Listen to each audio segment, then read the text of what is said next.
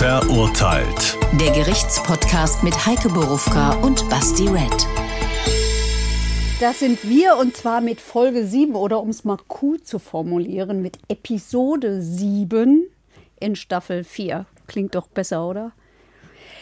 Also heute wieder eine ganz besondere Folge. Basti und ich waren nämlich schon wieder zusammen im Gerichtssaal, zum zweiten Mal in dieser Staffel. Wir wollten ja eigentlich immer nur einmal gehen, aber mir scheint, er hat Lunte gerochen. Also, deshalb heute wieder ein echter Fall, echtes Urteil, sehr, sehr viel echtes Leben und ein paar Sätze vielleicht auch noch zum deutschen Rechtssystem.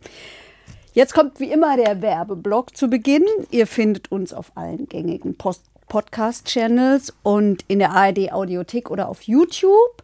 Wenn ihr uns sehen wollt, wenn ihr meint, ihr müsstet auch andere True Crime Podcasts hören, dann hätten wir eine Empfehlung für euch. Nämlich sprechen wir über Mord vom SWR oder Aussage gegen Aussage vom BR, also vom Bayerischen Rundfunk. Aber es gibt nur einen, den man auch sehen kann und das sind wir. So, und du hast schon gesagt, äh, ich habe Lunte gerochen. Es ist so, wir hatten ja wirklich geplant, einmal pro Staffel komme ich mit in Gericht. War auch weiterhin der Plan, aber als du mir dann eigentlich nur, manchmal schickst du mir Fälle hier, findest du das interessant, ob wir die dann hier in der Folge aufnehmen. Hier habe ich dann dir geantwortet, bitte, bitte darf ich wieder mitkommen. Weil ich habe andere Erwartungen gehabt als das, was da dann stattgefunden hat und meine Erwartungen wurden tatsächlich noch übertroffen auf eine ganz andere Weise, muss ich Und sagen. Freundinnen und Freunde, ich möchte mal, euch mal was sagen. Normalerweise habe ich hier 8000 Zettel liegen. Basti Red hat fünf Zettel, ich habe vier. Ja, Es diesmal hat ihn beeindruckt, scheint mir. tatsächlich, äh, ich habe ja auch viel markiert, es wird sehr, sehr interessant auf jeden Fall. Und ich glaube nicht das, was ihr erwartet, sondern auf eine andere kuriose Weise. Hören wir mal rein. Der Fall. Ein 52 Jahre alter Mann soll aus seiner Wohnung heraus mit dem Luftgewehr auf die Katze seiner Nachbarin geschossen haben. Und es war wohl nicht der erste Vorfall. Die Besitzerin von Kitta Fussel sagt, er habe zuvor schon auf ihren Hund und eine weitere Katze geschossen. Staatsanwaltschaft und Landeskriminalamt ermitteln. Ein Waffensachverständiger untersucht das Geschoss, das in Kitta Fussel gefunden worden war. Das Amtsgericht Königstein verurteilt den Mann wegen Verstoßes gegen das Tierschutzgesetz zu einer Geldstrafe in Höhe von 16.100 Euro, verteilt auf 70 Tagessätze. Doch der Angeklagte geht in die Berufung. Nun verhandelt das Landgericht Frankfurt den Fall. Ja, als grober Überblick wird das gereicht haben. Und ich muss sagen, was meine erste Intention war, warum ich dahin wollte. Kitter ich- Fussel, oder? Nee, ich muss sagen, ich bin eigentlich großer Katzenfreund, muss ich sagen. Also wenn man, es gibt ja immer Team Hund, Team Katze. Ich bin ja Team Katze und habe gedacht, den will ich mir mal anschauen.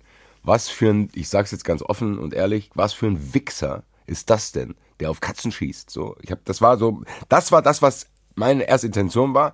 Und ich wollte halt auch mal wissen, okay, krass.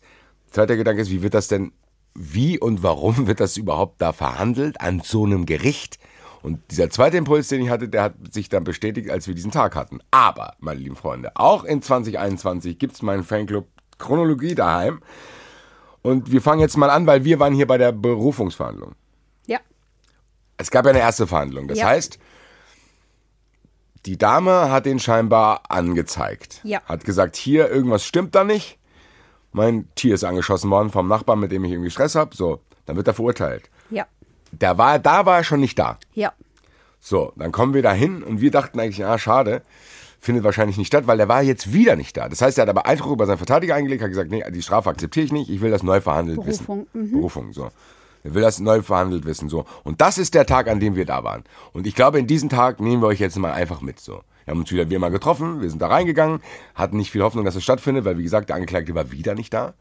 Aber das war, erste Frage, das war in diesem Fall kein Problem. Warum? Ja, das habe ich auch neu gelernt und mir sagen lassen. Das ist Strafrecht für äh, Fortgeschrittene, nämlich in einem Verfahren, das die Staatsanwaltschaft eigentlich beenden will mit einem Strafbefehl. Ein Strafbefehl ist ein Urteil, ohne dass es vorher einen öffentlichen Prozess gegeben hat. Da gibt es Voraussetzungen für, nämlich äh, die Höhe der Strafe. Ähm, die darf natürlich nur niedrig sein, bis, nur, bis zu einer gewissen Grenze. Und der Angeklagte muss zwar nicht geständig sein, aber es muss so weitgehend klar sein. Ja, also das ist sozusagen ein, ein, niedrig, eine niedrigschwelligere Form, als in einem öffentlichen Prozess etwas zu beenden. So, das war hier ein Strafbefehlsverfahren. Der Angeklagte hat aber Einspruch gegen den Strafbefehl eingelegt und nun hat der Verteidiger eine Vollmacht gehabt. Ich erspare euch die Paragraphen. Dazu, die interessieren die Juristen und mich, damit ich es nachgucken kann. Deswegen hat ich es mir mitgeschrieben. Und in Strafbefehlsverfahren ist es möglich, dass der Angeklagte vom Verteidiger vertreten werden kann. Das machen die Verteidiger in der Regel nicht. Und zwar deshalb nicht, weil die ja keine Rücksprache mit ihren Mandanten halten können. Und dann müssen die ständig für ihre Mandanten sprechen. Ich meine, das ist ja geradezu ein bisschen skurril gewesen. Ja, weil hier der, der, der, Verteidiger hat immer einmal in, der, in seiner Rolle als Anwalt gesprochen und dann hat er wieder den, den Angeklagten gespielt. Also das fand ich schon doch sehr seltsam. Und ich hatte auch das Gefühl, dass die wirklich ganz taffe Vorsitzende Richterin das auch irgendwie ein bisschen bizarr fand. Das war alles in allem eine sehr bizarre Parallelwelt, in die wir uns da für ein paar Stunden begeben haben. Können wir mal sagen, das ging ja. ein paar Stunden auch lang. Also wir saßen da mehrere Stunden rum und haben uns da ein Schauspiel angeschaut, was wirklich immer noch für mich faszinierend ist. Das ging von neun bis eins. Das war tatsächlich ein bisschen länger, weil, so, wir nehmen euch mit. So, ihr habt es jetzt schon gehört, der Typ ist nicht da. Der Verteidiger war da, der war ein älterer Herr, 77 war der, glaube ich, der war früher selber Richter. Ja. Und arbeitet jetzt noch irgendwie, weil ihm langweilig ist, so ein bisschen als Verteidiger rum. Ja. Fand den eigentlich ganz nett, muss ich sagen. Der war auch ganz sympathisch, ja. Aber der hat, der hat auch, der, der hat schon auch, also ich meine, es ist schon interessant, so die Seiten zu wechseln. Erst bist du Richter. Ja unabhängig, sollst ohne Ansehen der Person irgendwas machen und dann wirst du Verteidiger und da bist du Partei, ist doch klar. Du vertrittst da jemanden vor Gericht, verteidigst ihn. Ich find, eigentlich finde ich es gut. Also ich hätte gern einen Verteidiger, der vorher Richter war, weil dann denke ich, der kennt beide Seiten, der ist sehr erfahren, der weiß Bescheid.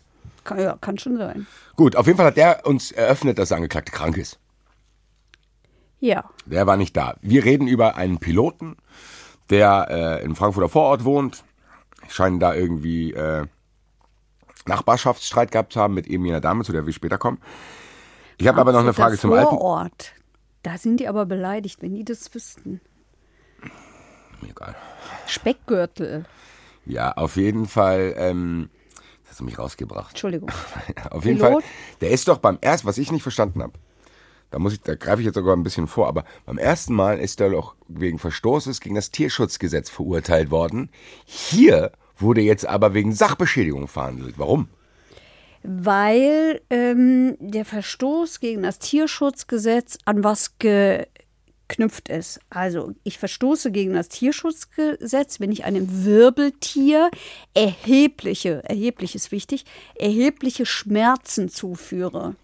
Das heißt, von vornherein, ich brauche ein Gutachten von jemandem, der mir sagen kann, wie sehr das dem Tier wehgetan hat. Ja.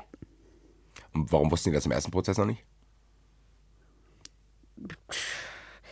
Da, da haben sie offensichtlich so verurteilt wie angeklagt. Und der Verteidiger unterstellt ja der Staatsanwaltschaft, so, dann fiel der Verstoß gegen das Tierschutzgesetz weg. Und, äh, und dann haben die dann haben die mal schnell aus dem Hut gezaubert, die Sachbeschädigung, weil das Tier ist ja eine Sache. Wenn auch eine besondere Sache, aber es ist eine Sache. Und ähm, das funktioniert halt so in einem Prozess, dass das Gericht einen sogenannten rechtlichen Hinweis geben muss. Also ein Gericht kann nicht hergehen und kann sagen, oh, das kommt nicht in Frage, das kommt nicht in Frage, aber hier, das kommt in Frage. Das können die nicht einfach so machen. Deshalb nicht, weil du dich als Angeklagter auf darauf einstellen musst mit deiner Verteidigung, was dir auch vorgeworfen wird. Deswegen ja, können macht die, Sinn. Ja, und deswegen hat es hier in diesem Fall auch gleich den rechtlichen Hinweis gegeben, dass hier auch eine Verurteilung wegen Sachbeschädigung in Betracht kommt. Ja. Ich muss euch nochmal mit reinholen, weil ich glaube, wir haben es noch nicht genug transportiert zu sagen. Wir sitzen dort. Da ist alles, da sind zwei Chefen. Da ist eine Richterin. Da sind die Protokollantin, der Anwalt, die Staatsanwälte. Wir sitzen da. Und es geht tatsächlich darum, um Nachbarschaftsstreit. Also es scheint Streit gegeben zu haben. Ich hole euch mal kurz ab. der eine von ihren Hunden, also die hat mehrere Tiere scheinbar gehabt, die eine Dame, einer von den Hunden, der konnte nicht mehr Gassi gehen. Der, Minu. Minu, ach guck mal, du kennst die Namen sogar noch alle, ich kenne nur einen Namen. Äh, Minu, die konnte nicht mehr Gassi gehen, weil die inkontinent war. Das Das heißt, schon 17. die ist immer einfach direkt rausgegangen, hat dort in den Garten gepinkelt scheinbar, weil die das nicht mehr sonst anders geschafft hat. Und immer wenn sie das geschafft hat, hat sie sich so sehr gefreut, dass sie Hundelaute von sich gegeben hat. Sie hat Wurf gemacht, so hat es die Besitzerin gesagt, wir wollen bitte bei der Wahrheit bleiben, wir sind vor Gericht. Die, Ka die, die Katzenbesitzerin hat gesagt, Minu hat, hat, ist vor die Tür gegangen, wenn sie fertig war, oder er, ich weiß jetzt gar nicht, ob Minu männlich oder weiblich ist, Das- also das Tier, und hat Wuff gemacht. Und der Nachbar hat dann gesagt, sie soll dem Hund, ich zitiere, beim Scheißen das Maul zuhalten. Ja, so hat das scheinbar angefangen. Die hat dem scheinbar beim Scheißen nicht das Maul zugehalten, das ist immer wieder passiert. Das hat dazu geführt, dass eben jener Angeklagte gedacht hat, weißt du was, es geht mir so auf die Eier, ich nehme jetzt mein Luftgewehr, was hier bei mir im Wohnzimmer rumsteht, und knall auf den Hund, äh, schieß auf den Hund. So damit hat es angefangen. Also das heißt, im Endeffekt ging es erstmal gar nicht um die Katze. Das wurde er dann aber nicht angezeigt. Dann musste er scheinbar auf einen zweiten Hund noch geschossen haben und so weiter und so. Also der muss sehr oft auf Zweite Katze Jentel war das doch. es gab, glaube ich, drei Katzen und zwei Hunde, ich weiß nicht. Auf jeden Fall, zusammengefasst kann man sagen, der hat angefangen, auf die Tiere von seiner Nachbarin zu schießen. Was im ersten Moment mich verstört hat. Im Laufe dieses Prozesses gebe ich offen zu und bitte nicht denken, dass mir das, weiß ich nicht, egal ist, aber das wurde teilweise schon fast lustig, dieser Prozess. Weil es fing dann an, so ich habe es gesagt, da sitzen zwei Schöffen. Die wurden am Anfang sogar von dem Verteidiger noch gefragt, ob eine von den beiden Katzen hat. Weil die ja eventuell dann befangen sein könnten, wenn hier verhandelt wird, dass jemand auf Katzen schießt. Also ich habe wirklich schon gedacht, oh geil, das geht hier in der Richtung. Das wirkt wie ein richtiger Mordprozess als, oder wie ein versuchter Mord, als hätte einer auf Menschen geschossen. Das werdet ihr, glaube ich, im Laufe der Folge jetzt auch merken. Wir Ich bleiben möchte aber. kurz was sagen. Bitte. Ich möchte kurz was sagen, weil ich möchte nicht beschimpft werden, dass ich immer mal lache. Ich bin wirklich tierlieb. Ich habe zwei Hunde. Also ich bin Team Hund. Du bist Team Hund, ich bin Team Katze. Ja. Ja, Es geht auch nicht um die Katzen und die Hunde.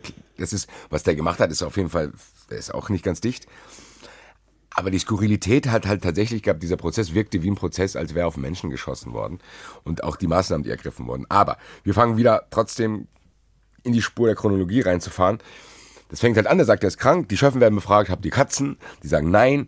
Dann erzählt uns der, Angekla äh, der Verteidiger vom Angekla Als Angeklagter. Als Angeklagter, genau. Er erzählt uns halt seine, in Anführungszeichen, Story, was gerade passiert und wie sehr seine finanzielle Situation unter Corona und diesem Prozess leidet. Aber, und das fand ich am interessantesten, was ich überhaupt nicht verstanden habe, der hat dann gesagt, weil es zieht sich jetzt schon seit zweieinhalb Jahren irgendwie, Prozesse dazwischen und Polizei war auch mal wieder ab und zu da und so weiter. Innerhalb von diesen 2,5 Jahren hat er durch, durch diese Causa, die er ja mit verursacht hat, so starke psychische Probleme bekommen, dass er praktisch nicht mehr arbeiten kann. Ja, er kann kein Großraumflugzeug mehr steuern mit 600 Passagieren an Bord, musste sich an die psychologische oder äh, ja an die psychologische Betreuung seiner Fluglinie wenden, die es gibt seit diesem schrecklichen seit diesem schrecklichen, ja, wie nennt man das? Das ist ja kein Unfall. Seit diesem schrecklichen Vorfall in, in Frankreich, wo der psychisch kranke Pilot das Flugzeug gegen den Berg äh, macht man Gesteuert da hat. hat, mit gesteuert hat, ja, wo so viele Menschen äh, gestorben sind. Dadurch hat er seine Lizenz verloren, äh, weil er ja sechs Monate nicht mehr geflogen ist. Deshalb ist er jetzt berufsunfähig, deshalb kriegt er jetzt eine Rente, deshalb macht er jetzt Therapie und der Vater ist irgendwie auch noch gestorben und die Mutter schwer krank und lebt in Ungarn. Oder so irgendwie war die, war die traurige Geschichte und alles nur wegen des Verfahrens um Kitterfussel. Genau, das ist es ja. Also der, der Name wurde auch die ganze Zeit gesagt. Das sagen nicht nur wir jetzt hier, weil wir es lustig finden, sondern es wurde die ganze Zeit nicht gesagt, ja, die Katze wurde angeschossen, sondern Kitter Fussel wurde angeschossen. Kitter Fussel wurde die Patrone entnommen. Kitter Fussel hat dies gemacht. Ergänzend zu dem Anklage muss man noch sagen, was der, was der Verteidiger auch noch geäußert hat, ist, dass er seit diesem Vorfall in der Nachbarschaft gemobbt Ah, ja, genau. wird. Also ich mir gedacht habe, wenn das alles so ist, was du gerade erzählst, Digga, warum machst du das dann? So, also ich meine, der hätte ja die Möglichkeit gehabt zu sagen, gut, es macht mich so fertig, ich zahle jetzt die Strafe. Urteil, ja. ja, eben. Und ähm, dann bin ich's los. Also ich habe ihm das nicht abgenommen, muss ich sagen. Ich habe das Gefühl, und da kommen wir gleich zur ersten Zeugin, die eingeladen ist. Ich habe das Gefühl, beide Seiten hatten da auch Bock drauf. Ich habe das Gefühl, das war, das ging nicht nur um die Katze sondern das ist so, wie man sich das vorstellt in so einer ganz schlechten Serie. So ein typischer Nachbarschaftsstreit, wo einer kommt, hier, deine Hecke, die ist drei Zentimeter zu hoch. Warte Ja, mal, so war's ich ja mach. auch. So, und dann fing es an, genau. Es ging, es ging glaube ich, los mit, weil die irgendwelche Hölzer in ihrem Garten zu hoch gestapelt hat. Und der hat rausgefunden, dass man das nur bis zu einem Meter machen darf. Das Am waren aber ein Meter. Fastnachtsdienstag. Hä? Am Fastnachtsdienstag. Ja, hat irgendwas da aufgestapelt und er hat rausgefunden, dass das nicht über einen Meter sein darf, hat das dann quasi moniert. Also ich hatte das Gefühl, dass die da Bock drauf haben, auch die Besitzerin von Kitter Fussel, weil die alle enorme Anstrengungen unternommen haben, um vorbereitet zu sein. Der Verteidiger war vorbereitet. Und wir kommen jetzt dazu. Die erste Zeugin, die geladen war, und wir müssen es ganz kurz, Disclaimer. Thema dieses Prozesses ist nur eine Kugel, die der Katze aus dem Oberarm entfernt werden konnte, weil die anderen Kugeln nicht ordnungsgemäß entnommen wurden und der Ballistiker damit nicht mehr arbeiten konnte. Das heißt, Gegenstand dieses Prozesses ist ein Schuss mit einer Kugel in den Arm der Katze, weil diese Kugel nach mehrfacher Nachfrage und Nachsorge dem Tierarzt gesagt wurde, wie er die entnehmen muss, Tierarzt- dass die vor Gericht verwertbar ist. Der Tierarzt hat doch sogar den Sachverständigen, also den Ballistiker, den Waffensachverständigen vom LKA angerufen. und hat gefragt, wie er die entnehmen muss, damit das Teil des spurensicher des Prozesses oder spurenschonend heißt das. Spurenschonend entfernt wird, ja. So, das heißt, ganz kurz, wie gesagt, der Prozess geht nur um diesen einen Schuss. Das heißt, diese ganzen anderen Attacken auf den Hund und auf die anderen Katzen müssen wir hier ignorieren, weil, nochmal, die Geschosse anfangs nicht spurenschonend genug entnommen wurden und damit nicht Gegenstand dieses Prozesses sein durften. Das fand ich, ich saß da, ich so, was ist denn hier los? So, das ist ja, ich meine, das ist ein Luftgewehr, das ist schon krass, aber da wurden schon sehr, sehr viel Maßnahmen und sehr, sehr viel Aufwand betrieben, um Licht in dieses Dunkel zu bringen, wo ich mir dachte, Digga, gib doch einfach Geld für einen Tierarzt und dann ist gut. So, erste Zeugin war die Besitzerin von Kitta Fussel. Ja, Also, wie nennen wir sie? Mama Fussel. So, ja. die, ähm, die sitzt auf jeden Fall da und ich hatte, die war eigentlich ganz sympathisch so, man hat auch irgendwie, hat das Gefühl gehabt, die ist eigentlich ganz nett und wahrscheinlich auch gut mit ihren Tieren so und hat das so ein bisschen erzählt, was sie mit ihren Tieren macht. Sie ist arbeitet als Erzieherin. Am Anfang hätte sie ein gutes Verhältnis zu ihrem Nachbar gehabt und dann kam Das dieser- Kaminholz. Genau, dann kam das Kaminholz an Fastnacht, was zu hoch war. Dann haben die angefangen, sich zu streiten. Und dann hat was ganz Kurioses, die Frage habe ich bis heute äh, mir selber auch nicht beantworten können. Der Angeklagte, die hat in einem Nebensatz gesagt, der Angeklagte hat auch mal äh, in diesen Streitigkeiten, die sich über mehrere Jahre scheinbar gezogen haben, mal eine Rechnung über 326,19 Euro für die Behandlung von Kita Fussel bezahlt. Das habe ich mir auch aufgeschrieben. Das ist ja eigentlich ein Schuldeingeständnis. Warum Ja. sollte er es sonst machen? Also was Ja. hat der mit der Katze zu Naja, tun? das würde ja dafür sprechen, dass, die- dass die Staatsanwaltschaft versucht hat, das in einem Strafbefehlsverfahren zu beenden. Weil natürlich, das natürlich ist es ein Eingeständnis, Ja. wenn ich das bezahle. Das, das, könnte, könnte so, das könnten die so gesehen haben. Die haben ja versucht, das etwas kleiner zu halten. Also für mich, das ist für mich nicht stimmig, muss ich sagen. Also der Typ sagt, er leidet so sehr unter der Sache, macht aber die ganze Zeit mit und geht in Berufung. Gleichzeitig hat er aber da schon mal was bezahlt und hat aber dann doch wieder Bock, das doch nicht zu machen. Also das war für mich da schon ein bisschen chaotisch.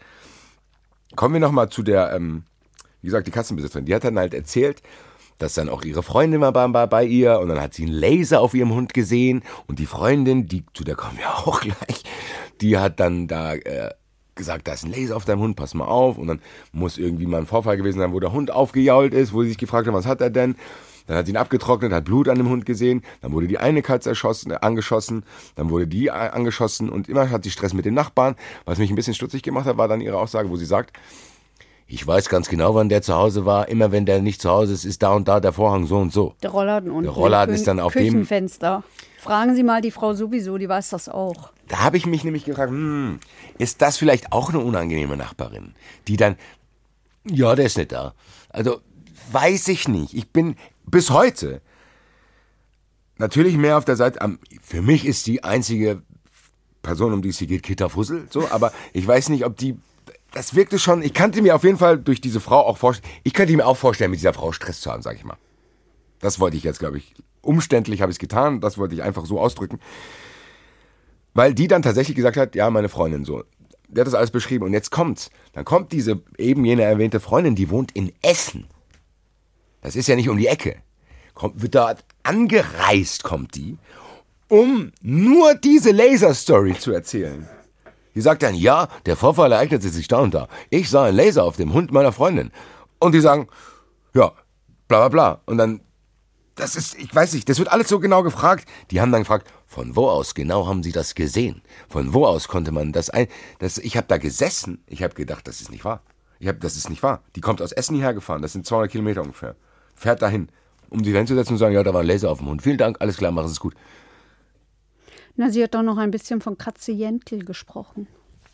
Ja, aber unter uns beiden, diese Aussage hat für mich keinerlei Sinn gehabt. Nein.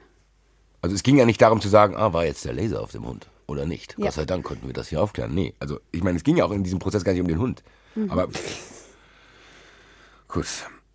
Der dritte Zeuge, Naja, das ist ja aber, Wahnsinn. der, aber warte mal, der, der, äh, der Verteidiger hat es doch auch sehr ernst genommen. Also ich habe mir nämlich aufgeschrieben, was der so für Fragen gestellt hat. Zum Beispiel, wie weit ist der Radius der Katze? Ja, stimmt, stimmt, du hast recht. Das war, die haben dann untersucht. Können Sie genau sagen, wenn die Katze rausgeht, wie weit die sich wegbewegt? Gibt es noch andere getigerte Katzen in der Nachbarschaft? Das- Können Sie die Katzen überhaupt unterscheiden? Das habe ich, ähm, das muss ich sagen, das habe ich nicht verstanden. Warum hat er das gemacht? Also der hat weil die tatsächlich Katze gefragt. getigert ist und weil, der, weil, weil Ja, aber was wäre denn die, also was wäre die Story gewesen, die sich daraus entsponnen hätte? Das wäre dann sagen, mein, mein, also der Angeklagte, also denjenigen, den ich verteidige, der wollte eigentlich eine andere Katze anschießen oder was? weiß nicht. Ich weiß nicht, was die Taktik dahinter war. Er, also er hat ja gesagt, für den Piloten sehen alle Katzen gleich aus. Ist auch eigentlich doof, oder? Ja, eben! Ist eigentlich auch doof. Das ist, dumm, das meine ich weil ja. das beweist ja, dass er Katzen blöd findet. Ja. Eben. Und das ist- ändert ja gar nichts ab. Vielleicht wollte er dann aus diesem Verfahren rauskommen und sagen, ja, der wollte nicht auf Kitter Fussel schießen, sondern auf, Jentl. Willi Wolle. Jentl. Jentl. Was? Ich, Jentl? das ist doch die andere Katze. Ja, ich meine, aber der hat ja gesagt, von eine ganz andere Katze. Ja. Von aus der Nachbarschaft. Weiß nicht, wie die Katzen in diesem Ort dort heißen. Auf jeden Fall kommen wir weiter. Zeugenaussage 1, Zeugenaussage 2. Jetzt kommt Zeugenaussage Nummer 3. Ist der Tierarzt. Ja. Der, wie wir vorhin äh, schon erzählt haben, die ersten Patronen nicht gut genug rausgeholt hat, um das die sind nicht verwertbar gewesen. Dann wurde, der, wurde ihm das gesagt, dann hast du es gesagt, dann hatte der Kontakt mit dem Ballistiker, der ihm gesagt hat, wie er das spurenschonend entfernt. Und der hat tatsächlich dann auch gesagt, ein Projektil habe ich noch in meiner Asservatenkammer Im und die Betäubungsmitteltresor. Betäubungsmitteltresor und bewahre die auf, falls noch ein Gutachten gemacht werden muss. Wo ich mir dachte, das gibt's doch nicht. Und Wobei- erzählst du tatsächlich, dass solche Fälle alle drei bis fünf Jahre scheinbar stattfinden. Man muss sagen, der war gut vorbereitet, dieser Tierarzt. Der konnte viel Licht ins Dunkel bringen, was, wie soll man das nennen? die Schmerzen der Katze anbetracht. Nee, das war er nicht. Das, die Schmerzen der Katze, das ist Ach, auch das war der aus Hannover. Genau, das, da kommen wir später zu. Das ist Aber ja der, der, Wahnsinn. hat, aber der hat gesagt, dass die Katze keine akute Erkrankung hatte. Genau, das hat er gesagt. Aber er hat aber auch gesagt, dass es theoretisch möglich gewesen wäre, dass durch diesen Schuss keine akute Erkrankung entsteht, aber eine entstehen könnte, wenn die Kugel wandert. Nämlich eine Bleivergiftung. So, ihr müsst euch das vorstellen, was wir gerade hier komprimiert darstellen, hat zwei Stunden gedauert. Der sitzt da und erzählt das alles haarklein. Und dann ist mein, ein kleines Highlight für mich war auch, der Schöffe fängt plötzlich an, den Fragen zu stellen. Da sagt er so, so, das, äh, erzählen Sie doch mal, wie kann ich mir das vorstellen, wenn da so ein Schutz so und so läuft? Ich habe da gesessen und habe gedacht, bitte, bitte, auf mich gibt's Kameraaufnahmen von diesen. Ich muss das, ich würde ganz ehrlich, am liebsten hätte ich mir, bevor wir diese Folge gemacht haben, das nochmal angeschaut. Weil ich teilweise das da nicht zusammenbekommen habe. Aber wie gesagt, dann wird da ein Röntgenbild, hat der, hat der äh, Arzt mitgebracht, wo halt gezeigt wird, was da passiert ist. Ich war zu dem Zeitpunkt schon wirklich so gedacht, ich habe dir ja dann auch bei WhatsApp, glaube ich, geschrieben, Heike, das hier ist eine geile Nummer. Ich hoffe sehr, äh, dass wir das äh, nehmen für die Folge, weil zu dem Zeitpunkt wusste ich schon, wir sind hier in einer großen Sache auf der Spur und die wirklichen Absurditäten kommen jetzt erst, habe ich das Gefühl. Nämlich der Waffensachverständige. Ja, also ihr müsst euch vorstellen, ich sitze immer vorne im Gerichtssaal auf den Presseplätzen. Die sind vorne dort, wo auch die, ähm, die, die, die, Beteil die Prozessbeteiligten sitzen, also Staatsanwaltschaft, Angeklagter, Verteidiger und das Gericht. Und Basti setzt sich immer zu den Zuschauern. Also der sitzt ein bisschen weiter hinten. Ich will meine Ruhe haben halt da und setze mich immer irgendwo an den Rand. So trennen wir auch die Rollen, das ist ja nicht schlecht. Und da kommt jedenfalls ein Mensch rein und ich denke, den kenne ich doch. Ich hatte ihn gerade am Tag zuvor gesehen. Wo? Im Lübcke-Prozess. Da ist er nämlich der Waffensachverständige und da ging es um die Waffe des äh, Mitangeklagten Markus H. und die Frage, ob die wirklich nur eine Dekowaffe ist und so weiter und so fort. Also der hat auch da mehrere Waffengutachten gemacht im Lübcke-Prozess, wo es die, um die Ermordung eines Politikers geht. Ermordet von einem Rechtsextremisten, der erste nach dem, na, nach dem Zweiten Weltkrieg, der erste Politiker nach dem Zweiten Weltkrieg, der in Deutschland von einem Rechtsextremisten ermordet wurde. Also warum sage ich das? Weil das wirklich eine Riesennummer ist. Ja, du hast es gesagt und ich finde, das, das, das fasst das gut zusammen, beziehungsweise stellt das gut den Kontrast her zwischen, der ist Dienstag da und Mittwoch da. Dann erzählt er uns über irgendwelche Mordwaffen und dann muss der plötzlich erzählen, wie, er, wie lange er gebraucht hat, um dieses Diabolo-Geschoss zu untersuchen. Und was seine Aufgabe halt war, tatsächlich, wie man das aus Mordprozessen kennt, um die Patrone der Waffe zuordnen zu können. Das hat er tatsächlich über mehrere Tage untersucht. Der war wirklich ein Sachverständiger für, auch für Schussverletzungen. Der hat dann erzählt, dass er zu Hause mit Watte und Gelatine und möglich allen möglichen Stoffen und Alu und was weiß ich gearbeitet hat, um wirklich uns allen da zu erzählen, wie weit schießt die Waffe, was kann die aus, wel aus welcher Entfernung, kann die welche Schäden anrichten, wie weit geht die überhaupt, was passiert damit, was passiert mit Gewebe, wie tritt die in den Körper ein. Nochmal, ich habe euch vorhin mit reingeholt, das waren zwei Stunden, das war jetzt die dritte Stunde da sitzt er fast eine Stunde und erzählt uns, dann hat er noch so ein Buch mitgebracht, wo wirklich jede Waffe scheinbar, die es irgendwie gibt, beziehungsweise die irgendwo registriert sind, du nachlesen kannst, was die genau verursacht. Das hat er uns alles vorgelesen. Hat gesagt, hier, ich habe ein Buch mitgebracht auf Seite 322, wenn Sie mal gucken wollen. So ein Diabolo-Geschoss aus dem und dem Gewehr mit dem und dem Typ kann das und das und das machen. Ja, ich fand es dann irgendwann auch echt interessant. Weil das so, das sind safe Sachen, über die hätten wir uns beide niemals Gedanken gemacht. Wie tritt eine Kugel in eine Katze ein und so ein Kram. Und ja, ich war einigermaßen sprachlos immer noch zu dem Zeitpunkt. Ich glaube, man merkt es auch heute in der Folge so, dass ich sehr viel nachdenken muss, weil ja, der sitzt dann wirklich der im Lip und dann habe ich es ja vorhin schon gesagt, der Tierarzt hatte zuvor gesagt, er hätte noch eine Kugel. Auf einmal sagt die Staatsanwältin zu dem, könnten wir denn noch ein weiteres Gutachten machen? Ich habe ganz kurz gedacht, sorry, jetzt muss ich hier eingreifen. Wie denn noch ein Gutachten, liebe Staatsanwältin? Und du hast bei dem Typ auch gemerkt, der hat nämlich genau das gesagt, was du gesagt hast. Er hat gesagt, der war sehr nett, aber durch die Blume hat er gesagt, haben Sie sie noch alle? Er sagt so, ich bin Sachverständiger im Lücke-Prozess. Natürlich könnte ich das machen. Ich würde zwei Tage brauchen, reine Nettoarbeitszeit, aber bla bla bla. Also der hat wirklich mit allem gebotenen Respekt und aller gebotenen Nettigkeit der gesagt, dreh jetzt bitte nicht durch. Ich ja, ja, der hat Bock ja drauf. auch gesagt, wenn Lübcke kommt, lässt er, lässt er sofort alles liegen und stehen. Ich kann mir auch, also ich fand ihn eigentlich sehr sympathisch, weil er auch, wie gesagt, durch die Blume uns zu verstehen gegeben hat, dass er da keinen Bock drauf hat, noch eine Patrone zu untersuchen und die auch der Waffe zuzuordnen, weil der sich bestimmt gedacht hat, Leute, ähm, seid ihr sicher, dass das hier normal ist, was wir hier gerade tun? Äh, hatte ich nicht, weil das war, es blieb ja nicht bei ihm. Es geht ja jetzt weiter, liebe Freunde. Wir nehmen euch weiterhin mit. Es gibt dann plötzlich ein Gutachten aus einem, das einzige Zentrum in Deutschland ist in Hannover, die feststellen können, wie Tiere Schmerz empfinden und bis zu welcher Grenze es geht, über die du ganz am Anfang gesprochen hast. Machen wir die große Schleife drum, weil hier muss jetzt festgestellt werden, ob es vom Tierschutz in die Sachbeschädigung übergeht, weil ein gewisser Schmerzgrad erfüllt sein muss, wenn das so ist. Und genau diese Frage gibt es ein fucking Institut in Hannover. Ich würde gerne mal wissen, was die da machen. Reden hier, die da mit dem Haas? Sagen, hier Haas, wenn ich dir am Ohr zwick, tut es weh. Dann sagt der Haas, ja, ich fülle dir einen Fragebogen aus. Alter. Was ist denn das für ein Institut? Ich, ich, das ist, das ist die Tierärztliche Hochschule Hannover mit einer Professur für Versuchstierkunde und Tierschutz. Ich habe nachgeguckt.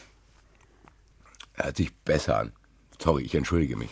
Ich habe An dem Tag hat das so geklungen, als wenn das, als hätte das jemand Doch, aufgemacht. ist ja auch so. Ja, ich mache auch so ein Ding auf. Dann sage ich, ja, das tut dem HSW. Alles klar, vielen Dank, 4000 Euro bitte. Du musst überlegen, weil ich kann euch, wie gesagt, ihr wart nicht da, das ist wegen Transportieren müssen wir.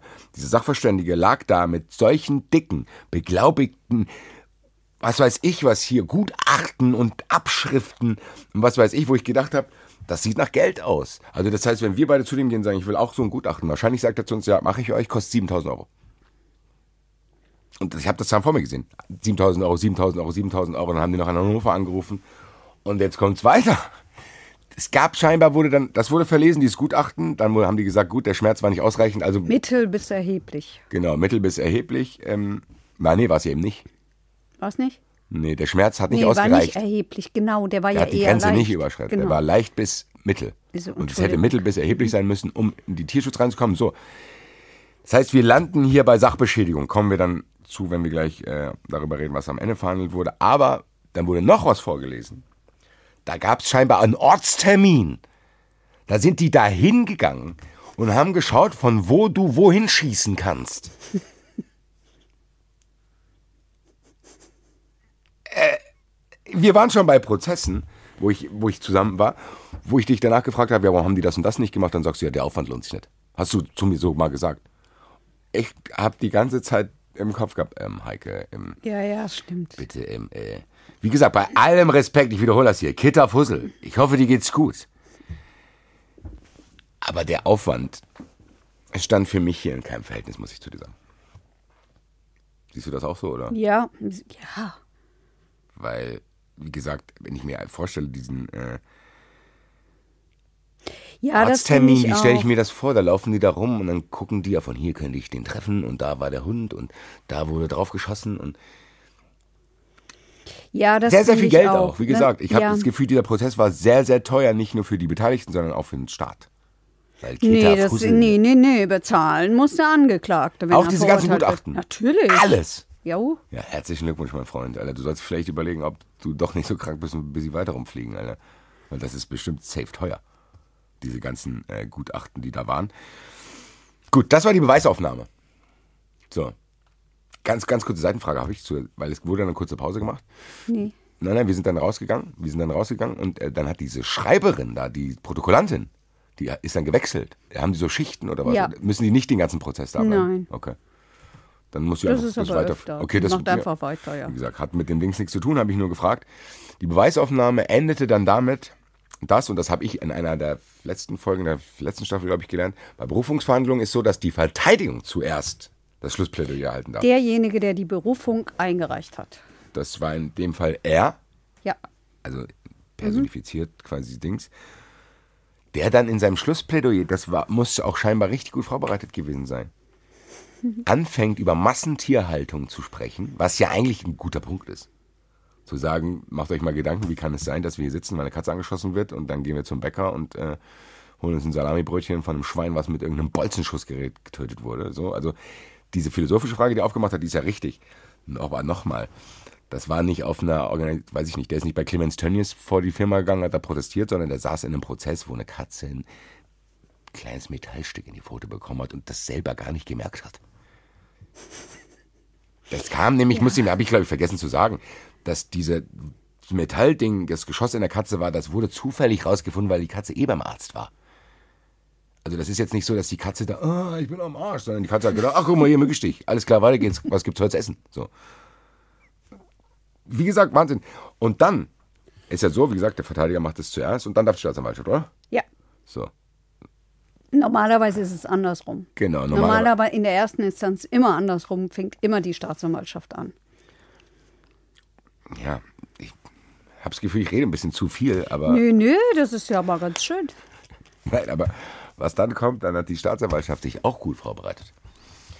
Und hat da ein Plädoyer. Ich habe wirklich gedacht, wir sind hier im O.J. Simpson-Prozess, wo der Verteidiger und ähm, erzählt und äh, Massentierhaltung ins Feld führt und die Staatsanwältin sagt, nur weil das eine Katze ist, heißt es nicht, dass sie keine Schmerzen hat. Also da ist ein Pathos in diesem Raum gewesen, der mich echt beeindruckt hat. Die Staatsanwältin meinte dann nämlich, okay, wir haben keine Beweise gefunden, das fand ich auch lustig, keine Beweise dafür gefunden, dass der Schmerz erheblich ist. Deswegen können wir hier nicht nach Tierschutzgesetz verurteilen, sondern, und dann gab es wilde Diskussionen, ein sehr, sehr spannendes Thema, Sachbeschädigung. Das hat die Staatsanwältin gesagt, wir müssen über Sachbeschädigung reden. Da gab es nämlich nach den beiden Plädoyers wilde Diskussionen. Meine Frage an dich ist, warum durfte der Verteidiger eigentlich nochmal was sagen? Ich weiß auch nicht. Der hat da eine, äh, äh, das, äh, der, der hat da nochmal drauf reagiert. Ja, ge irgendeine Replik darauf. Dann hat sie auch nochmal, ach, Ja, die haben sich dann unter, also ich habe gedacht, eigentlich habe ich gedacht, Schlussplädoyer, Schlussplädoyer, fertig. ist ja auch normalerweise. Die haben dann so. einfach weitergeredet. Ja, es da gab es ist ja wilde Diskussionen in diesem Raum über Sachbeschädigung und so weiter und so weiter. Und das Thema, das fand ich eigentlich mit das spannendste Thema dann, weil das wirklich sehr theoretisch war. Das heißt, Leute, wir sind jetzt mittlerweile bei der Sachbeschädigung. Und dann muss man anfangen, die Sache zu bewerten. Und dann muss man die Katze als Sache betrachten. Und dann haben die angefangen zu diskutieren, wie das wäre, wenn ich ein Pferd anschießen würde, was dann kein Rennen mehr laufen kann. Das wäre aber nicht zu vergleichen, weil die Katze hat nicht die und die Funktion. Und die, der Gegenstand Katze ist durch diesen leichten Schuss nicht so eingeschränkt, dass man davon sprechen könnte, dass das Sachbeschädigung ist. Das wurde dann wirklich sehr, sehr theoretisch. Wie hast du diese Diskussion empfunden? Hast du das nachvollziehen können? Also ich habe es alles nochmal nachgeguckt danach. Ah, ähm, weil es immer, es war die Rede von der Substanzbeschädigung und von der Brauchbarkeit. Also Brauchbarkeit ist klar, wozu braucht man eigentlich eine Katze? Wozu Hat der Verteidiger gut? auch gesagt. Der sagt so, ja, beim Pferd kann ich verstehen. Was macht man bei der Katz? Tür auf, Tür zu, Fresse machen, fertig. So hat er das gesagt. Und ich habe eigentlich gedacht, ja, eigentlich du recht. Zumindest bei Freigängerkatzen. Dann sagt er Ja. so, der hat dann halt auch wirklich, ich fand den sehr, sehr lustig, der hat dann halt die Brauchbarkeit und die Funktion einer Katze analysiert und ist zu dem Schluss gekommen, eigentlich brauchen wir die nicht. Ja. Also ta tatsächlich ist es bei der Sachbeschädigung so, Ja. dass, ähm, dass ich diese Substanzverletzung brauche. Die muss nicht unerheblich sein, also erheblich würde ich das doch mal übersetzen. Ähm, oder die bestimmungsgemäße Brauchbarkeit darf nicht nur unerheblich beeinträchtigt werden. Also die muss erheblich beeinträchtigt werden. Man hätte das auch vielleicht im Gesetz ein bisschen einfacher formulieren können. Es wäre trotzdem richtig geblieben. Und der Verteidiger hat gesagt, die Sachbeschädigung, ja Gott, war dieses Löchlein da in der Haut. Da in ein bis zwei Stunden ist die Wunde wieder geschlossen, hat er gesagt. Ja, so, das war die Sachbeschädigung, das, das ist die Substanzbeschädigung. Und die Brauchbarkeit haben wir ja eben schon gesagt. Ne? Wozu braucht man das Vieh? Tür auf, Tür zu und frisst ein bisschen was. Ja. Und darum ging es. Und deswegen hat er gesagt, also weder die Substanz ist wirklich beschädigt worden, noch die Brauchbarkeit ist beschädigt worden. Freispruch.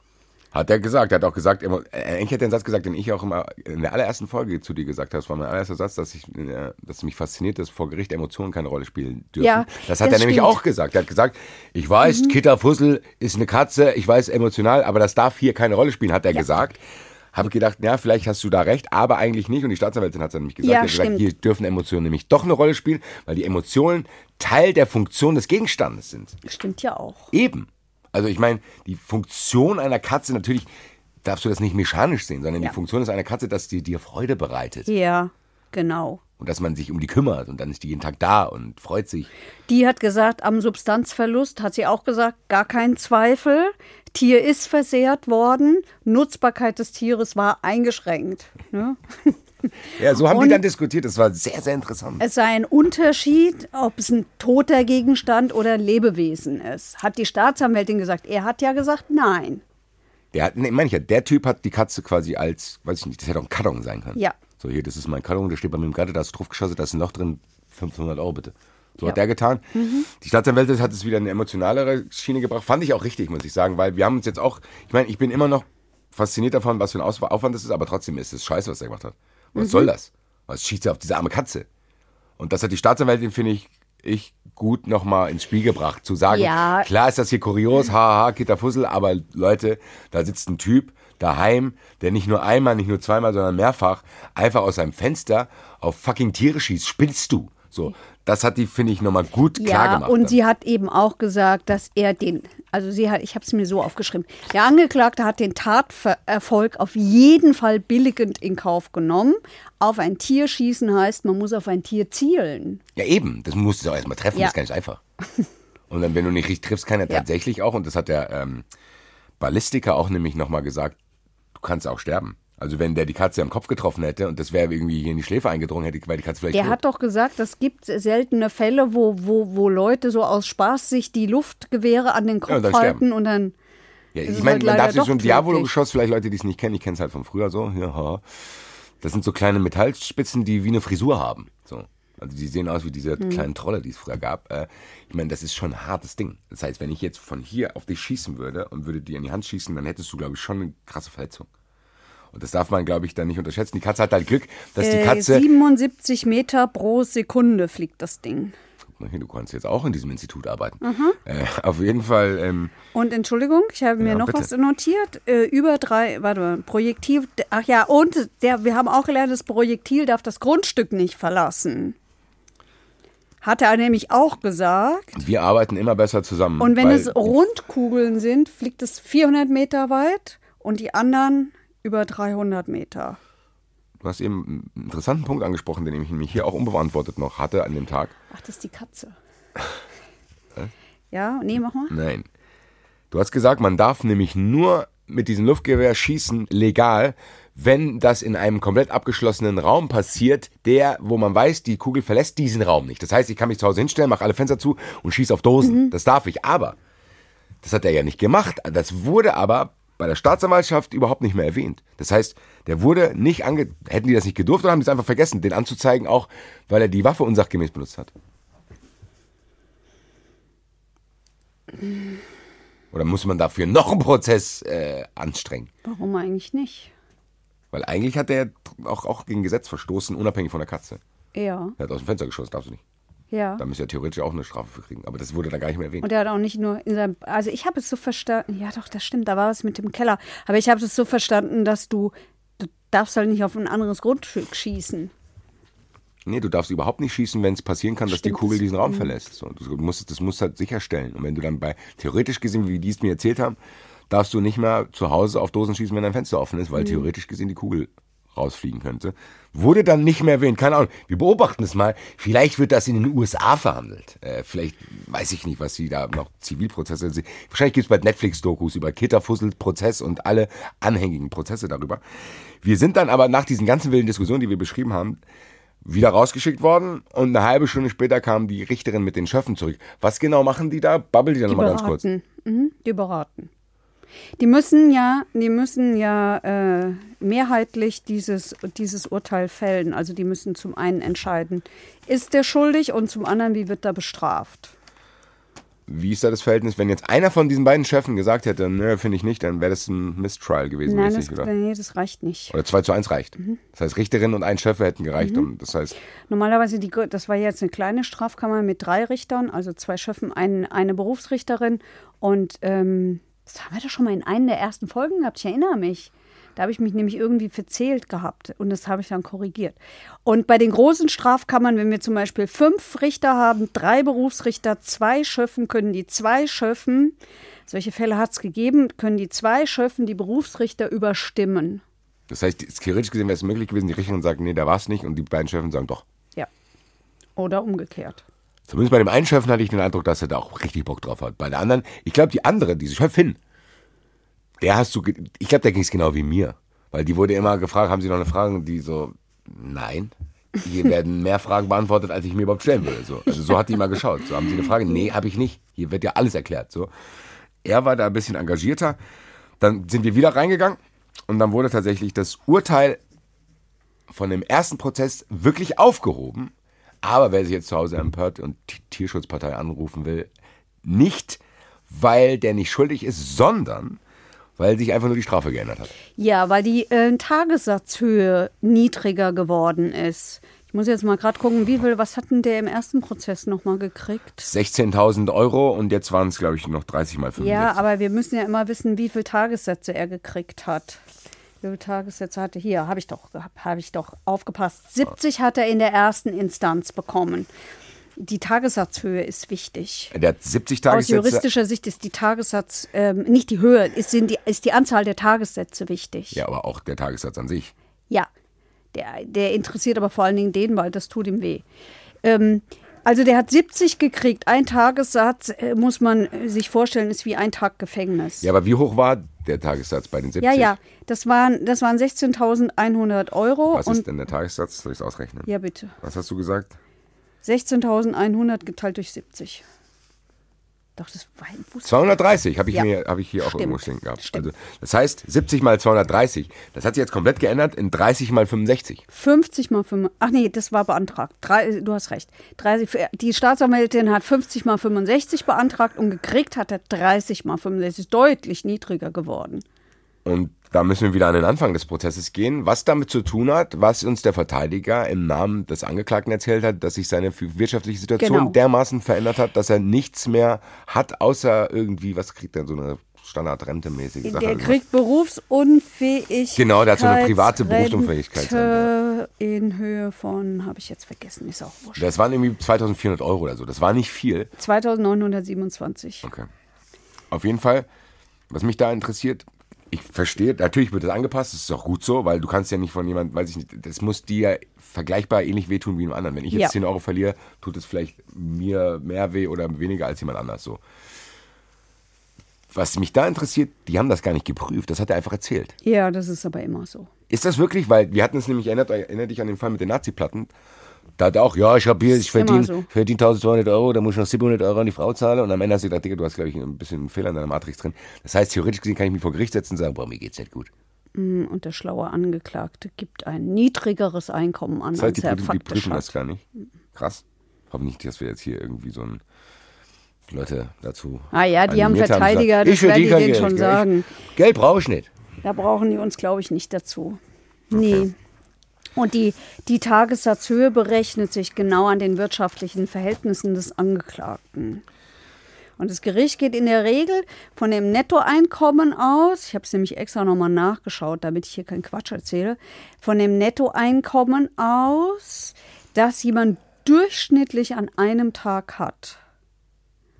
Also das vereinfachte Schema ist Tagessatz gleich monatliches Nettoeinkommen geteilt durch 30.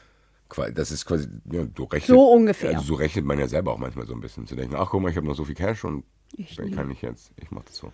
Dann kann ich mir nämlich manchmal Sachen leisten, wenn ich denke, geil, ich habe jetzt drei Tage sparsam, jetzt bestelle ich mir wieder was. Auf jeden Fall, okay, das haben die einfach akzeptiert und danach hat sich das.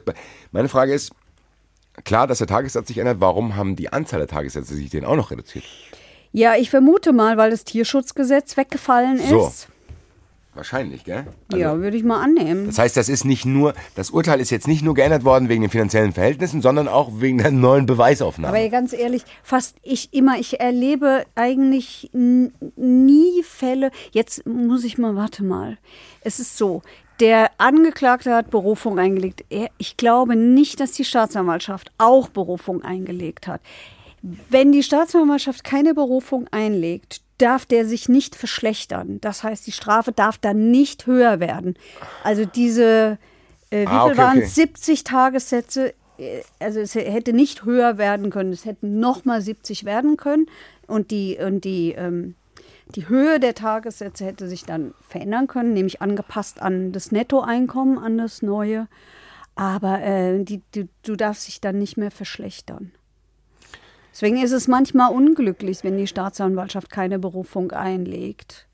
Weil man dann denkt, ach krass, da kommen, weil da hätten ja theoretisch noch schlimmere Sachen rauskommen können. Ganz ehrlich, ich, ich erlebe fast immer nur Berufsverhandlungen, äh, Verhandlungen, Berufungsverhandlungen, äh, wo es runtergeht. Okay. Wobei, wenn wir jetzt hier eine Geldstrafe haben und dem geht es ums Geld, dann dürfen wir nicht vergessen, jetzt kommen ja die Kosten des zweiten Prozesses auch noch dazu. Ob das am Ende wirklich billiger wird, weiß ich nicht. Da würde ich gerne Mäuschen spielen, wenn der die Rechnung kriegt. So hier Prozesskosten tragen. Sie. Ja, wir müssen mal, wir kriegen ja immer Post von einem fleißigen Nutzer von uns, Zuhörer oder Zuschauer, weiß ich gar nicht genau, ob er schaut oder hört. Und das ist ein Rechtspfleger, der wartet schon ganz lange, dass ich mich bei ihm melde und verzeiht mir hoffentlich, dass ich es immer noch nicht getan habe. Der kann uns das erklären. Dann Das nehmen- machen wir. Gehen wir das mal an. Wir, um das Urteil abzuschließen, die Richterin hat es dann so erklärt, dass die Sachsubstanz, also die Sachbeschädigung ist eingetreten, weil die Sachsubstanz verletzt ist und hat das mit einer sehr detaillierten Erklärung der Verletzung untermauert. Ja, Hast du dir es auch aufgeschrieben? Ich habe nur detaillierte Erklärungen zur Verletzung hier stehen. Also ich kann sagen, die 3,6 Zentimeter dicke Haut ist durchschlagen worden. Durch das Eindringen sind geringe bis mittlere Schmerzen verursacht worden, die aber nur ein bis zwei Wochen lang andauerten. Sie hat von Wundheilungsschmerzen, vom Wundheilungsprozess bei verletzten Schichten und Faszien, Ja, kennt man, wenn man Faszientraining macht, ich habe so eine Faszienrolle zu ja, Hause. sehr gut benutzen, tut weh, aber hilft. Und es ge- hilft auch gegen Orangenhaut Liebe übrigens. Grüße an meinen Arzt, Herrn Schellmann. Ja. Ähm, oh ja, den grüßen wir, weil der ist auch immer dabei bei jeder Folge. So, also jedenfalls Schichten und Faszien. Und das dauert bis zu vier Monate, plus, also bis das Verhalt ist, plus das Verbleiben des Projektils im Körper gleich. Substanzverletzung. Strafschärfend war ein Lebewesen. Ja, aber im Endeffekt hat er jetzt eine Geldstrafe wegen Sachbeschädigung gekriegt. Das ist das, Ja. was unterm Strich übrig bleibt. Ich finde, bei der Richterin hat man auch angemerkt, die Richterin ist, glaube ich, geschwankt zwischen, ich bin Richterin, ich muss mich hier dran halten, das ist auch richtig, wie ich das mache, alles muss korrekt ablaufen und man darf keine Sachen unterschätzen, die man vielleicht selber lächerlich findet.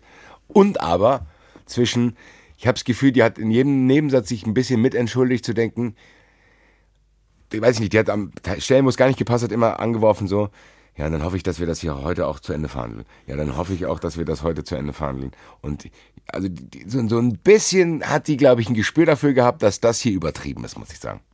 Was da, und der Verteidiger auch. Also du warst ja mit dem Verteidiger draußen kurz und hast mit ihm kurz geredet, da hat er uns ja ein paar Sachen erzählt. Der hat auch davon gesprochen, dass er sowas noch nie erlebt hat. So, so ein Schauspiel hat er es genannt, äh, wegen einer Katze. Und bei, bei mir hat es dazu geführt, ich bin in den Prozess rein, habe gedacht, boah, geil, jetzt kann ich mal wie die ganzen Twitter-Empörer auch sein und empöre mich, weil er auf eine Katze geschossen hat, weil ich Team Katze bin. Und am Ende bin ich raus und hätte fast äh, abschließend gerne reingebrüllt. Mann, das ist doch nur eine Katze. So, also es hat bei mir hat sich ein bisschen geändert. Trotzdem, ich bin weiter an einer Seite, Kitterfussel, wenn was ist, melde dich bei uns. Ach, dir geht's gut und der Nachbar musste seine Waffe abgeben.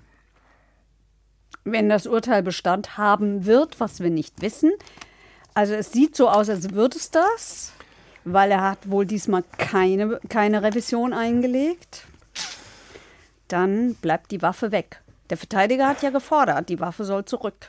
Nee, aber die Waffe durfte er nicht zurückbekommen. Äh, Also Geldstrafe, Waffe weg. Hat mich dann am Ende zufriedengestellt. Ich glaube, der Katze geht's gut, keiner ist gestorben. Die Besitzerin hat jetzt vielleicht ihr Recht. Der Typ hat vielleicht endlich seine Ruhe, kann sich wieder seinem Leben widmen, was scheinbar ein bisschen aus den Fugen geraten ist. Wollen wir mal, wollen wir mal unseren Telefonjoker fragen, ob er findet oder wo die Grenze ist, wann sowas verhältnismäßig ist. Ja, das finde ich eine gute Idee, weil ich brauche, wir waren beide da drin, wir brauchen, glaube ich, mal eine außenstehende Meinung, das zu bewerten, ob wir uns zu sehr reinsteigen oder auch nicht. Äh, ich würde sagen, wir rufen mal Lossi Bossi an. Lossen, hallo? Heike Berufka und Basti Red begrüßen dich im neuen Jahr. Frohes Neues, mein Lieber. Danke dir. Frohes Neues. Und wir freuen uns, dass du uns auch 2021 hoffentlich gewogen bleibst. Wunderbar, das werde ich, natürlich. Ähm, ich hole dich mal ganz kurz ab. Äh, die Leute haben sich jetzt hier von uns fast eine Stunde lang, 45 Minuten ungefähr, diesen Fall Kitter Fussel angehört, wo wir uns ja in der Pause zur Urteilsverkündung draußen tatsächlich zum Rauchen kurz getroffen haben. Ja, Und ich hier da schon ein bisschen berichtet habe, was ich da erleben durfte. Dann wurde halt ein Urteil gefällt, bla bla. Heike und ich haben uns eben gefragt, ob wir uns dazu sehr reinsteigern. Aber ist das normal, dass wegen einer angeschossenen Katze so ein Aufriss und so viele Gutachten gemacht werden? naja, also was heißt normal? Also grundsätzlich ist das natürlich erstmal außergewöhnlich, weil da anscheinend der Beschuldigte sich gegen verschiedene Urteile, Strafbefehle, was auch immer gewehrt hat. Ja, Und das war ja dann der normale Gang der, Dinge, der Dinge. Zumal er hat einen Strafbefehl bekommen, dagegen hat er Einspruch eingelegt, dann gab es den ersten Termin beim Amtsgericht Frankfurt. Ähm, Königstein. oder Königstein, genau. Ähm, und dann gab es dann eine Verurteilung, ich glaube, wenn ihr mich jetzt korrigiert, wegen Verstoß gegen das Tierschutzgesetz und Sachbeschädigung, oder? Ja. So, und dann hat er sich gegen dieses Urteil nochmal gewehrt im, im Rahmen einer, einer Berufung und das ist dann beim Landgericht Frankfurt gelandet. Das ist der ganz normale Instanzenweg und den kannst du bei allem in Anspruch nehmen. Und deswegen ist das sozusagen der Aufriss, den du das da bezeichnest. Nee, aber wir wundern uns, dass da der, also dass da der Ballistiker kommen muss wegen des äh, Projektils. Dass da ein Mensch von, warte, ich habe es extra nachgeguckt, von der Tierärztlichen Hochschule Hannover, Professur für Versuchstierkunde und Tierschutz, ein Gutachten erstellen muss über die Schmerzen der Katze. Okay, Dass ja. der Tierarzt geholt wird, der ein Projektil noch asserviert hat in seinem eigenen Betäubungsmitteltresor, Mhm. dass da die frühere Mitbewohnerin aus Essen geholt wird. Ja. Also da wurde schon sehr, sehr viel betrieben. Okay, das heißt, der hat dann, also der hat dann anscheinend einen gu- guten oder einen ak- aktiven Verteidiger gehabt, der da ziemlich viele Anträge gestellt haben müsste. Zumindest ähm, glaube ich jetzt nicht, dass es von der Staatsanwaltschaft beantragt wurde, diese ganzen Gutachten. Ah, okay, das heißt, das kann man verlangen. Das heißt, das kannst du, äh, wenn er das abstreitet, dann muss das alles aufgeklärt werden. Das, Gericht, Ah. das Gericht hat eine Aufklärungspflicht. Das heißt, ich gehe jetzt, ohne den Fall zu kennen, ohne die Akte zu kennen, davon aus, dass der Verteidiger sehr aktiv war, Ah. seine Rechte in Anspruch genommen hat und all das beantragt hat. Das heißt, du brauchst ja für die Tierquälerei, um da verurteilt zu werden, brauchst ja diese Rohheit, diese rohe Tiermisshandlung, du brauchst diese ähm, erheblichen Schäden dieses Tieres, ja, also lang anhaltende, wiederholende Schäden, Schmerzen. Und das kann halt alles nur aufgeklärt werden durch einen Sachverständigen.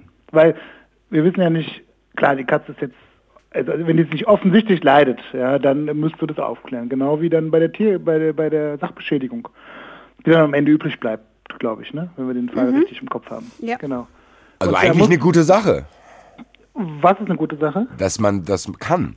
Ich meine, in dem Fall Ja, ist es jetzt natürlich. vielleicht kurios, aber eigentlich ist es ja gut. Genau, grundsätzlich ist das natürlich jetzt in einem ku- kuriosen Kleid gekleidet, diese, ganzen Sachen, aber es ist natürlich dein Recht als Angeklagter, alles zu verlangen, um das aufzuklären. Und wenn der Angeklagte das bestreitet, was er hier offensichtlich getan hat, oder das in Frage stellt, dass hier zum Beispiel eine Sachbeschädigung vorliegt, eine Tierquälerei nach Tierschutzgesetz, dann ist das ein gutes Recht, das in dem Wege auch ähm, aufzuklären. Kostenrisiko ist halt bei ihm. Er trägt alle Kosten, wenn er verurteilt wird für die Gutachten. Das heißt, das musst du halt natürlich auch erstmal finanziell können. Und du musst natürlich das Kostenrisiko auch bewusst tragen wollen, weil so ein Gutachten kostet jetzt mal Pi mal Daumen 800 bis 1200 Euro. Ja, das geht. Basti hat gedacht 7000 pro.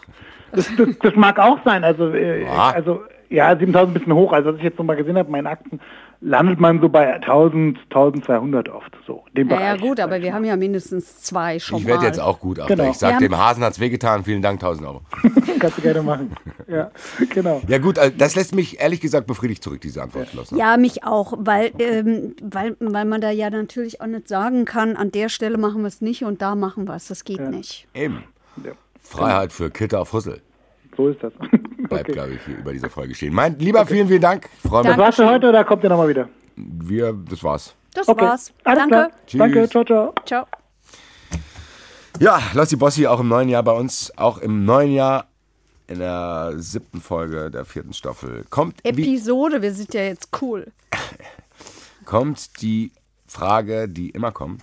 Mein Zettel ist durchgestrichen, angemarkert. Ciao Mamau. Hast du noch Sachen, die du sagen willst, die nicht durch meine Erzählung und oder Frage rauskommen? Nein, wir sind das ja wirklich äh, alles jetzt durchgegangen. Wir haben euch genauso detailliert mitgenommen, wie die Staatsanwaltschaft und die Verteidigung das mit uns gemacht haben. Genau. Und die berühmteste Gewinner aus dieser Geschichte ist meiner Meinung nach Kitterfussel. Vielleicht gibt es bald Fernsehformate mit ihr. Ich werde sie mal anfragen. Vielleicht können wir sie mal einladen, dass sie hier mit uns sitzt. Ich weiß es nicht. Und von diesem Fall zu berichten. Auch 2021 gibt es, wie ihr letzte Folge schon gehört habt, den Zuschauerraum. Und ich würde sagen, wir tapsen mal, krabbeln. Was machen Tiere? Gehen in den Zuschauerraum. Zuschauerraum. Ja, und ähm, wie wir es oft oder manchmal haben, äh, erreichen uns im Zuschauerraum nicht nur Fragen, vielen Dank übrigens an die ganzen Fragen, Hashtag verurteilt, verurteilt.hr.de könnt ihr uns diese weiterhin stellen und wir fordern euch auch dazu auf. Aber es kommen auch Antworten beziehungsweise Erfahrungen oder Erklärungen. Und diesmal hat uns eine sehr ausführliche, sehr interessante, passend zur heutigen Sendung zum Thema Gutachten erreicht.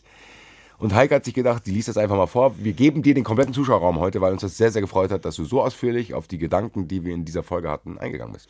Ja, und man lernt wirklich viel. Also danke Micha Best. Ich lese vor, nämlich seine Anmerkungen zur Folge 34. Und zwar hat er Psychologie studiert und ähm, ein Gutachtenpraktikum bei einem Kriminalpsychologen absolviert. Daraus schöpft er und es geht um Gefährlichkeitsgutachten. Ich lese vor. In dieser Folge klang es ein wenig so, als würde das Gutachten am Ende sagen, gefährlich oder ungefährlich. Das ist aber nicht so schwarz und weiß. Eine solche Frage lässt sich eigentlich nur mit Wahrscheinlichkeiten beantworten. Das heißt, es gleicht mehr einer Wettervorhersage. Die Basis, mit der man die Gefährlichkeit einschätzt, ist die Kriminalstatistik, in der man ablesen kann, mit welcher Wahrscheinlichkeit bei einem Delikt mit einer Wiederholungstat zu rechnen ist.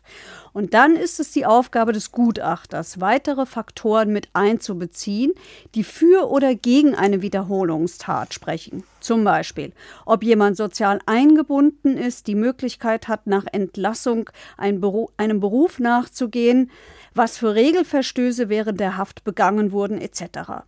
Daneben ist es dann Aufgabe des Richters zu entscheiden, ich muss gendern, des Richters oder der Richterin zu entscheiden, ob das verbleibende Risiko einer Wiederholungstat der Gesellschaft zuzumuten ist oder nicht und unter welchen Auflagen die vorzeitige Haftentlassung äh, geschehen kann. Zweite Anmerkung, da geht es um die Aussage eines Schizophrenen, der Stimmen hört. Ob die ernst genommen werden kann. Das war die Frage, die hatte ich in der Folge gestellt, zu sagen, hier, bei allem Respekt, wenn jemand irgendwie scheinbar eine Störung hat, fand ich zumindest kurios zu wissen, okay, ähm, der kann jetzt irgendwas über mich erzählen und vielleicht Stimmen, die ihm was Falsches über mich erzählen. Ja, da ging es um ein Opfer, um einen Rollstuhlfahrer, der von einem verurteilten Mörder einfach auf die Gleise geschoben worden ist. Micha Best schreibt uns, ich denke, so eine schwerwiegende Störung muss man sicherlich bei der Bewertung der Aussage mit berücksichtigen. Aber auch die Zeugenaussagen von psychisch gesunden Menschen ist ja mit Vorsicht zu genießen. Das menschliche Gedächtnis ist kein Videorekorder, bei dem man zurückspulen kann und dann wieder dasselbe zu sehen bekommt. Das Gedächtnis ist dazu da, unser Überleben zu sichern und der Abruf ist ein konstruktiver Prozess. Das heißt, gewissermaßen, dass auch der Gesunde sich seine Erinnerung zusammenreimt. Dazu gibt es relativ viel Forschung, allen voran und dann äh, nennt er uns Namen. Also, das finde ich hochinteressant. Finde ich auch, weil wir das, diesen Aspekt hier gar nicht so oft immer besprochen haben, wenn wir über Zeugen sprechen, weil man ja davon ausgeht, das passiert einem ja selber. Weiß ich nicht. Wenn wir überlegen, manchmal sehen wir Fotos von uns und wir wissen beide gar nicht mehr, wann das war oder äh, was wir wo anhatten oder sonst irgendwas. Also du merkst ja selber, dass man, keine Ahnung, dann, ach, ich dachte, die Jacke war grün. So, also das sind ja teilweise eklatante Sachen, die einem selber nicht mehr einfallen. Finde ich aber sehr interessant, was er gesagt hat. Vielen, vielen Dank, weil gerade das mit der Wahrscheinlichkeit hat mich mitgenommen, weil man dann denkt, okay, wir wissen es nicht, wir geben zu, dass wir es nicht wissen. Was machen wir? Wir probieren, ähnlich wie beim Fußball, die Zufälligkeit so weit wie möglich einzuschränken, können es aber natürlich nicht, sondern wir müssen halt mit, wie er es gut gesagt hat, ja, Wettervorhersage fand ich keinen guten Vergleich, weil ich das Gefühl habe, Wettervorhersagen sind sehr ungenau. Äh, aber mit mathematischen Modellen das zu machen, zu sagen, vergleichbare Fälle gehen so und so aus, kann ich nachvollziehen, weil man hiermit auch zugibt, dass man es nicht weiß, woher auch. Kannst du nicht wissen, du kannst nur gucken, dass es so und so ist. Ja, also, es wird Wahrscheinlichkeit berechnet. Nicht nur die Aufforderung an Fragen, sondern auch solche sehr, sehr interessanten Einblicke uns zu geben. Hashtag verurteilt bei Twitter, bei Instagram könnt ihr uns schreiben. Und verurteilt at hr.de, wenn ihr eine neumodische elektronische Post schicken wollt. Lieber Heike. Genau. Bleibt stabil. So machen wir es. Und auch in der zweiten Folge in 2021 sage ich da weiter, weiter zum Abschied. Pam, pam. Bis in zwei Wochen. Verurteilt. Der Gerichtspodcast mit Heike Borufka und Basti Red. Eine Produktion des Hessischen Rundfunks.